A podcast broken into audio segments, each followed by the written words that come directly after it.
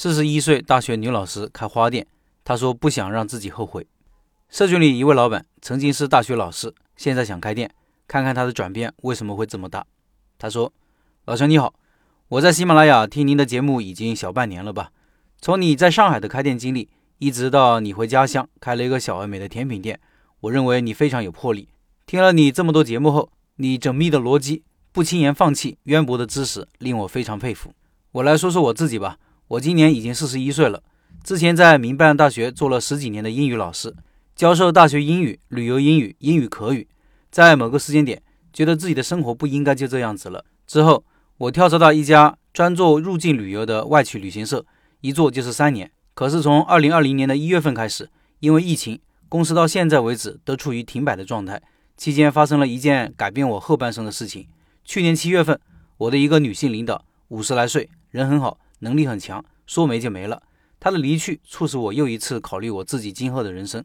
我需要做些什么事情，让我不后悔？在一个机缘巧合下，我去我们当地最好的一个花艺培训机构接受了培训，发现做花艺还是非常贴合我自己的个人特点的。第一，我的动手能力非常强；第二，我的创造性还是比较强的。虽然我已经四十多岁了，但是我有一颗非常好奇的心。喜欢去挑战一些新鲜事物，所以在学完之后，我毅然决定要走上这条路。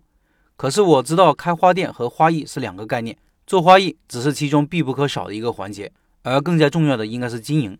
我先说说我为花店做了些什么准备吧。老师告诉我们，先要去实际的花店去培训一下，了解花店里面的整个流程。当然，老师强调你今后开什么样的店，就要尽量去什么样的店实习。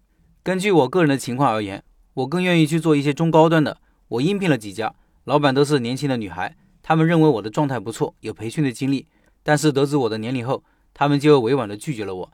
去年圣诞节的时候，我找了一家花店做兼职，发现他主要是做线上，我特意留意一下他的线上途径。我在做花的时候，发现这个老板降低品质，他应该做的是低端产品，靠量挣钱。我当时就想，有了自己的花店，绝对不会这么做。与此同时，我翻阅了大量的花艺和经营方面的图书。在网上搜索了大量的相关图片，我不断的在选址，在我心仪的地段转。首先排除了医院门口，因为那儿对花束没什么要求，千篇一律，房租还贵。以下我说说我继续做的准备吧。第一，我准备把我心仪地段的中高端小区附近的花店都转个遍，在附近观察他们的经营模式、装修、入店客流量以及售卖的情况，这样我就可以了解到这个地方到底适不适合开花店。如果租金合适，地段合适。那我肯定会想办法在附近开家店，但是你说过好店铺可遇不可求，我只是碰运气了。第二，像你说的，作为一个中年人，更多的是求稳。我现在计划自己先做起来，不一定偏要去一家花店实习，因为花店最主要的是技术，营业的经营模式我可以慢慢去揣摩。我现在不愿意做大投资，准备从线上做起，首先要打磨自己的技术。我孩子现在上初中，我除了下午五点到七点必须给他做饭。其余的时间我完全可以自主支配。我已经辞职了，我会选择先在家里做起来，因为我家离花卉市场非常的近。我去买花，然后按照我收集来的图片挑选精品，反复练习，直到认为可以销售。加入美团，做出鲜花，做花束，做花盒样品，拍出图片放到网上去卖。初步以工作室的形式进行线上中高端私人的定制。当然，新店开张价位肯定要便宜一些，以不亏损为原则。随后看自己的产品能不能被市场接受，如果销售够好，之后我会用自己挣的钱开个实体花店。第三，开设自己的微信公众号、抖音和小红书账号。因为我这个年纪，我以前从来没有接触过，我初步想把英语和花卉结合起来，把自己的声音、英语的阅读搬上屏幕或者喜马拉雅。花卉和英语本身就是非常美好的两件事情，一个视觉上的，一个听觉上的。我想把这两个结合起来，作为一个营销点。至于效果会怎么样，后续才能知道。老陈对于我这个想法有什么好的提议吗？最后，如果销售情况够好，我会跟一些机构，比如咖啡厅、蛋糕屋、学校等合作，做一些花艺沙龙。希望大家给给建议。以上是这位老板的文字，接下来说说我的看法。第一，撇开兴趣爱好这些，光从个人能力和资源角度看，我在想老板的方向是不是选择错了？这位老板做过大学老师，英语水平应该是很高的。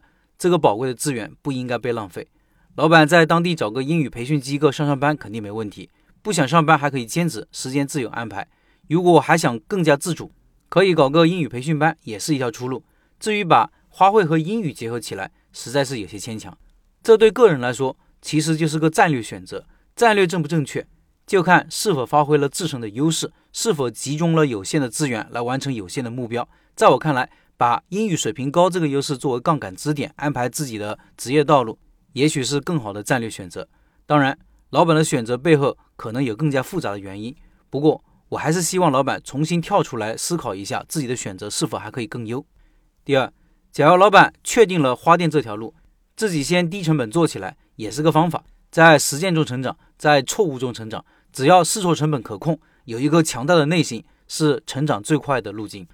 我虽然一直建议新手可以先从同行那里学习，但是进入同行后，也许会遇到很多难题，会遇到焦头烂额的老板，没开始就可能被吓倒了。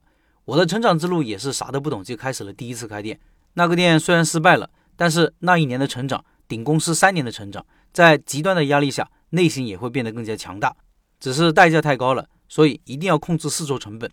老板打算现在在家里弄一弄，从线上开始，虽然我认为此路不通。但是作为新手起步可以了，新人开店嘛，多折腾，犯点小错误，错误中成长。第三，老板提到了要做高端，其实高端不是那么好做的，也不是把产品品质提上去就可以做高端的。让顾客心甘情愿付高价是需要基础的，品牌呀、包装啊、装修啊、服务啊、市场口碑啊，很多东西需要深刻的底蕴，需要时间的沉淀。我们不能排斥低端，苹果手机挺好，小米也不错。有了这个心态，起码在路线的选择上多一个方向。